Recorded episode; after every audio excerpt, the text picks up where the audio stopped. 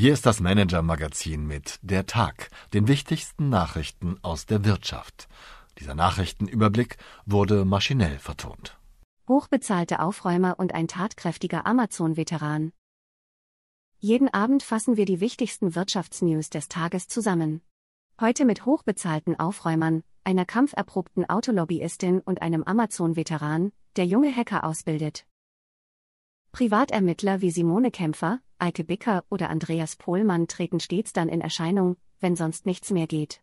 Ihre Stunde schlägt, wenn Skandale über Unternehmen hinwegfegen, Staatsanwälte mit Durchsuchungsbefehlen vor der Tür stehen oder mächtige Regulierungsbehörden das Kommando an den Schaltzentralen der Konzerne zu übernehmen drohen.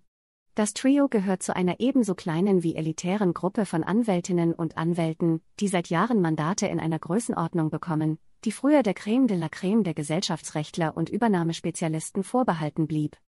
Spezialisiert auf Compliance-Verstöße, agieren sie als juristische Tatortreiniger. Ihr Auftrag, das Schlimmste zu verhindern.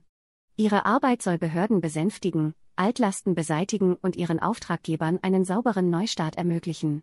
Inzwischen gibt es kaum einen Wirtschaftsskandal, an dem nicht einer der drei an den Aufräumarbeiten beteiligt ist.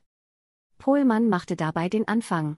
Er wurde vom einstigen Siemens-Chef Peter Löscher engagiert, um Licht in das System der konzerneigenen schwarzen Kassen zu bringen.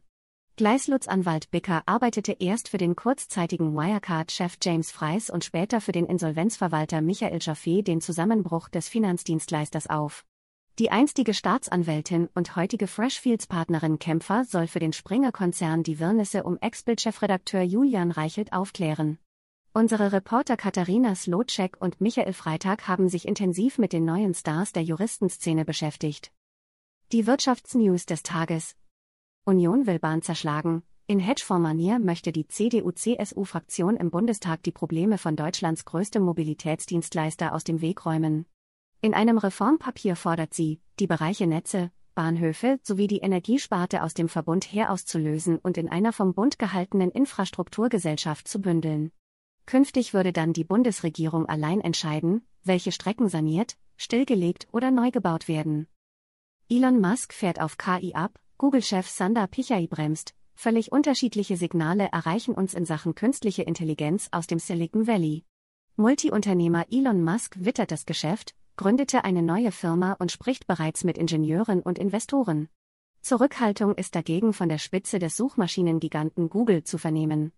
CEO Pichai ruft nach gesellschaftlichen Regeln und regulatorischen Leitplanken für KI. Was uns sonst noch beschäftigt hat. Die Autolobbyistin und das Werbrennerverbot, ihr Start war ausgesprochen schwierig. Ausgerechnet als Europas erste Autolobbyistin Sigrid de Vries ihr Amt als Generalsekretärin des Europäischen Verbands der Automobilhersteller und Lastenwagenbauer ACEA antrat, scherte Stellantis mitsamt seinen Massenmarken Fiat, Peugeot und Opel aus dem Kampfverband aus was die Niederländerin nicht an einem kraftvollen Antritt hinderte.